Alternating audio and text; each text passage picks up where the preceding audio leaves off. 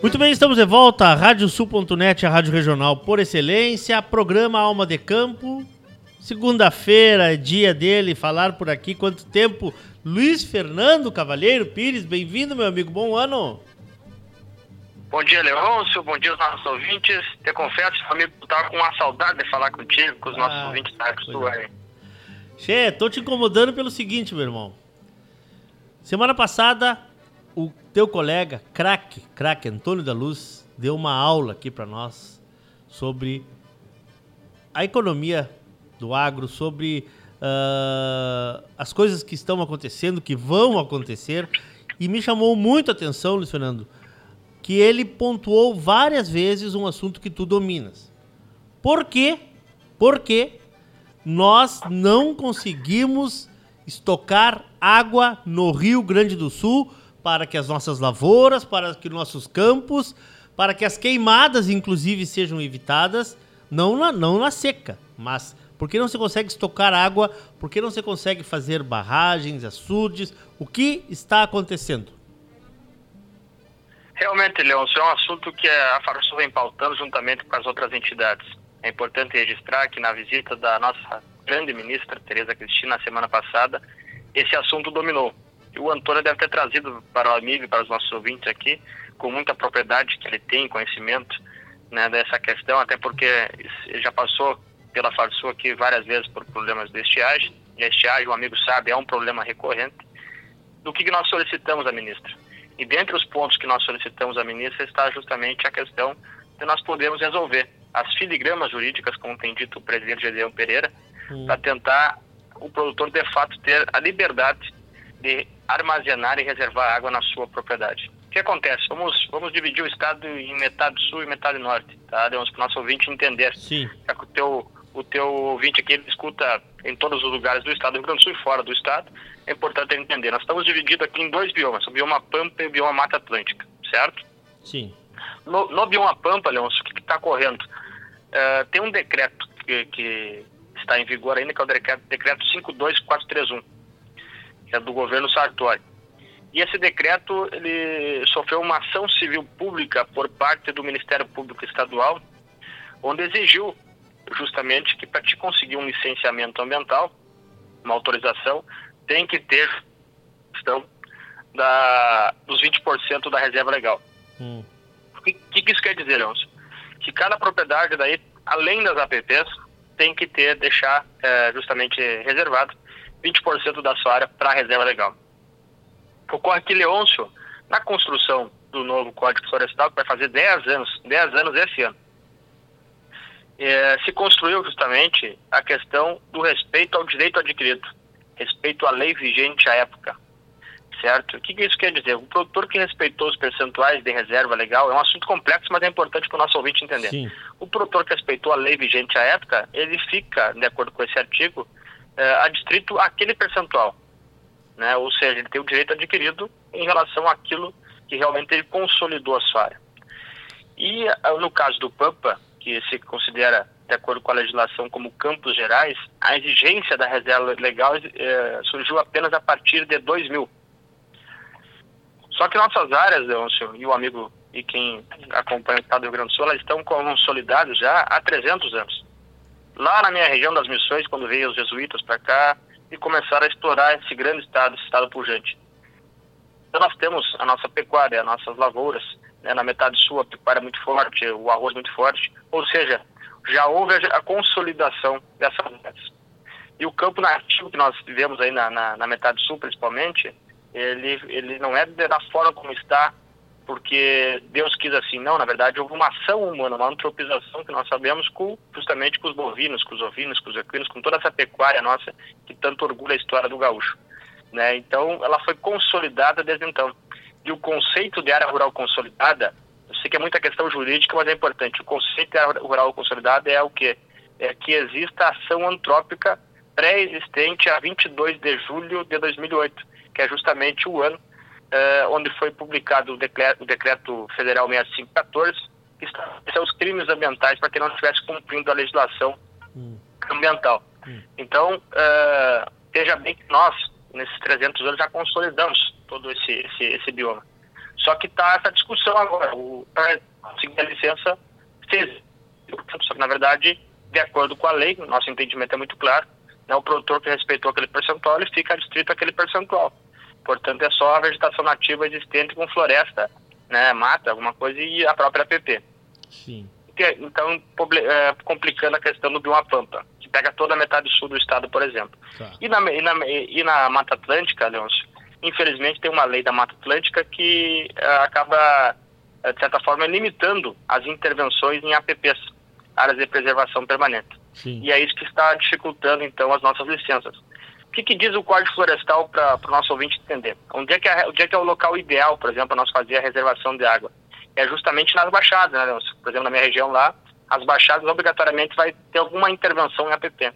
E a intervenção em APP, que são as áreas de preservação permanente, que é, permanente, que é as beiras de rio, hum. o entorno de nascentes, córregos, né? Hum. É, Para mim, fazer a intervenção tem que ser em caso de utilidade pública, interesse social e baixo impacto. Só que se nós parar para pensar, Leon, se o nosso ouvinte também que está acompanhando a nossa, a nossa conversa aqui, é, nesse momento de seca, né, que há um impacto enorme, não apenas para o produtor, mas para toda a economia gaúcha, já que o nosso produto interno bruto, que é onde mede justamente as riquezas produzidas no estado do Rio Grande do Sul, estão diretamente ligados ao agronegócio, há um impacto não ao produtor, mas também uh, a toda a sociedade gaúcha, né, porque é dinheiro que deixa circular, é comida que não tem, é, aos animais que estão passando necessidade, enfim, é um impacto muito grande. Né? Todo mundo perde quando há uma estiagem a economia como um todo, é o dono do mercado, é o, é o industrial, é o, o, dentista, o médico, enfim, toda a sociedade, é, o, é os funcionários, é as pessoas que trabalham nas empresas, enfim, todo mundo acaba perdendo. Então, há um interesse social para que não haja esse impacto. Isso fica muito claro para mim. Além, além da questão que utilidade pública, justamente, é, não deixar que seja desabastecida uma população. Né? Não, não tenha o dano humano que nós chamamos, justamente pela falta eh, da água até para produzir comida de subsistência nas pequenas propriedades. Sim. Portanto, no meu entendimento, é muito claro que a intervenção em APP ela tem sim um interesse social e uma utilidade pública muito grande. E a seca ela deixa claro essa importância. E nós estamos querendo colocar e usar justamente esses argumentos para mostrar justamente esse, essa questão. Além disso, nas questões ambientais, irmãos, veja bem, se eu fizer, no Rio Grande do Sul chove, né? Um amigo sabe, é testemunha disso. Se eu fizer uh, a intervenção e a reservação de água quando chove, só para os nossos ouvintes terem uma noção, chove no Rio Grande do Sul, em média, de 1.400 a 1.800 milímetros no ano. Sim. É, no, na, em Israel, chove 300 milímetros, lá não, o pessoal não está com problema justamente de estiagem, porque estão acostumados e souberam usar essa água disponível que tem. Se nós conseguirmos a reservar, reservar essa água que vai para o mar, né, quando dá, quando dá chuvaradas, nós conseguimos reservar com intervenção em APP, não vai ter esse problema. E mais do que isso, olhando pelo olhar ambiental, se eu fizer um barramento, né, uma intervenção em APP, num córrego, no rio, numa sanga, por exemplo, dando a mesma vazão, eu vou ter água disponível, vou, aumentar, vou, vou ter água disponível quando falta, no, no caso das estiagens, vou aumentar a preservação no entorno, porque vai aumentar aquele volume de água, né? Sim. E vou dar a mesma vazão no rio. Portanto, há um ganho ambiental e um ganho social e econômico. Não há problema algum. O, o, Infelizmente, o... Infelizmente, hoje, Leôncio. Ah. Oi? Não, não, não. Completo, completo. Infelizmente, hoje, Leôncio, hum. uh, para o nosso vídeo ter uma noção, é muito mais fácil eu fazer a captação direta, que aí, se eu não fizer a reservação, pode faltar para o vizinho, ou no momento da estiagem vai faltar para outros, do que eu fazer essa reservação, que na verdade é, é justamente o que deveria ser feito e que há um, há um ganho ambiental, preocupação ambiental e um ganho social e econômico. Tá. Então, é uma questão que falta bom senso. Essa é, é a verdade. Essa é a minha dúvida. Essa é a minha dúvida. O Ministério Público não quer que se uh, uh, façam barragens ou, ou, reservas atacando os rios ou não quer que se faça para captar a para reservar a água da chuva? Qual é? Qual, eu não consigo entender aonde nós estamos parados. Exatamente, é, foi, foi no ponto. E não, vamos, vamos fazer só um parênteses aqui. É hum. parte do Ministério Público, né? Não tem, nem todos os promotores pensam assim. Não, mas, não, mas, mas, mas quem está trancando é o Ministério Público, né? Exato, tá. exato. E, e, algum pessoal. É, eles vão, vão dizer, se eles derem uma entrevista para ti, vão dizer que a questão é da lei. Só que, na verdade, pelo posicionamento nosso, entendimento nosso, fica claro que a lei deixa possibilidades certo? De nós podermos fazer. Até porque a Lei Nacional de Recursos Hídricos, ela permite sim a intervenção em APPs, para reserva de água. Então, é, eles falam muito da questão da especificidade do bioma e tudo, é uma discussão da filigrama jurídica. Mas se houver bom senso, se houver um entendimento e nós sentarmos juntos, as autoridades competentes, executivo, legislativo e o judiciário, o Ministério Público, eu tenho certeza que sai justamente uma boa decisão nesse sentido, até porque eu não acredito que todo mundo vai pensar contra justamente a sociedade gaúcha, né? E eles como representantes que são, né, dizem que defendem a sociedade, né, que estão aí para uh, né? agir dentro da lei, eles têm que justamente nos auxiliar para essa construção. Só que infelizmente não está acontecendo isso. E é isso que nós estamos pautando uh, justamente com, a, com os, os, representantes, deputados, senadores, e governador, a ministra, né, para que a gente possa solucionar isso. Qual seriam, Leôncio, é importante agora, eu estou falando bastante, mas é que é para o nosso ouvinte entender. Não, vamos lá. Qual seriam justamente as ações que nós temos que fazer, né? Isso, em que pé estamos? Nós estamos trabalhando, então, para achar uma solução em conjunto com eles. Tá. Se eles continuarem com esse discurso, que é a questão legal, vamos trabalhar, então, justamente é, com a ministra e com o presidente da Câmara do Senado para tentar agilizar, é, já que o problema é muito sério nos três estados do Sul, no Mato Grosso do Sul, para achar um projeto. Já existe, na verdade, uma tramitação lá em Brasília, mas para que esse projeto seja pautado o quanto antes e que, de fato, é, solucione essa questão de interpretação ele, é da lei, né? Que Sim parte dos ambientalistas do Ministério Público não aceita. Ainda existe uma possibilidade de um decreto do presidente Bolsonaro colocando justamente que a reservação de água em APP também é interesse social, existe essa possibilidade, né?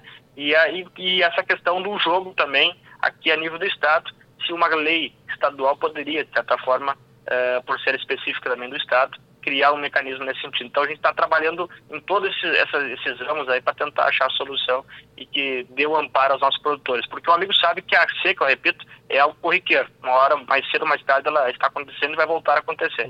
E nós temos que trabalhar na causa e a causa é justamente a reservação de água e o seguro rural amplo, até porque nem todas as áreas vão ser possíveis de irrigação, né, Leôncio? Sim, sim, sim. Não é todo mundo. Mas nós, nós temos que minimizar, nós temos que usar onde a gente consegue resolver, né? O que não conseguimos resolver não, não tem. E outra coisa, né, Alexandre, que eu digo sempre. Campo não se resolve o problema quando ele está acontecendo. O campo ele trabalha com planejamento. Nós temos que pensar na seca de 2023, tomara que não aconteça, mas se acontecer, nós temos que ter água que foi uh, captada durante o ano. Durante o ano que a, a parte que chove mais, né? Então é, é meio é. lógico isso, né, Alexandre? Perfeito, amigo. Outra coisa, Leonson, nós temos no subsolo, o amigo é testemunha disso, é uma água abundante, aquíferos uhum. e coisas.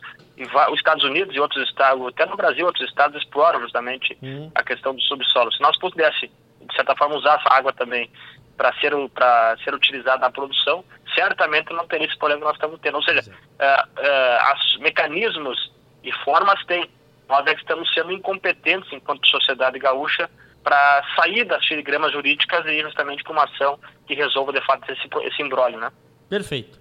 Fernando, bem-vindo, estamos sempre à disposição. Eu sei que tua agenda está corrida, mas as segundas-feiras estão reservadas para ti, qualquer horário também, né? Mas segunda-feira ainda tem a tua, a tua digital aqui, sempre te esperando, tá bom?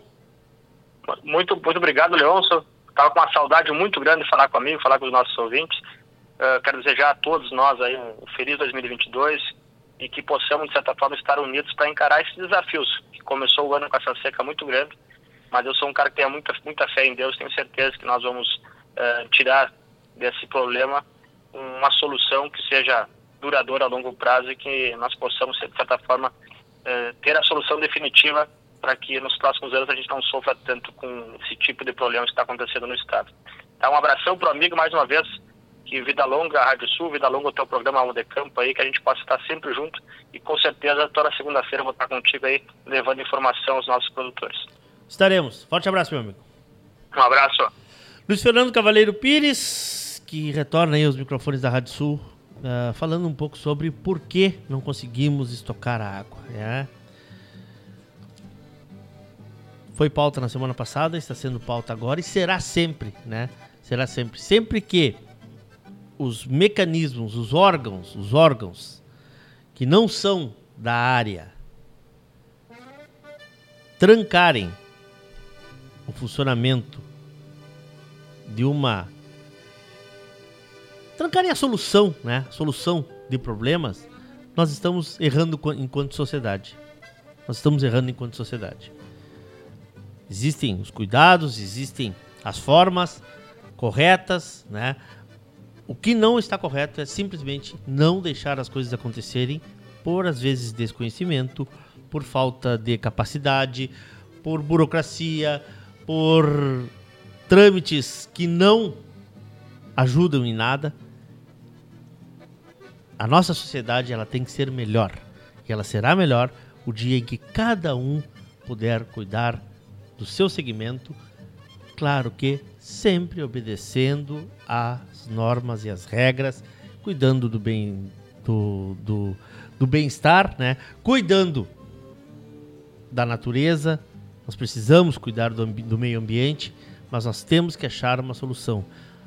As pessoas não param de nascer, nós precisamos dar comida para a população do Rio Grande do Sul, do Brasil e do mundo. Thank you.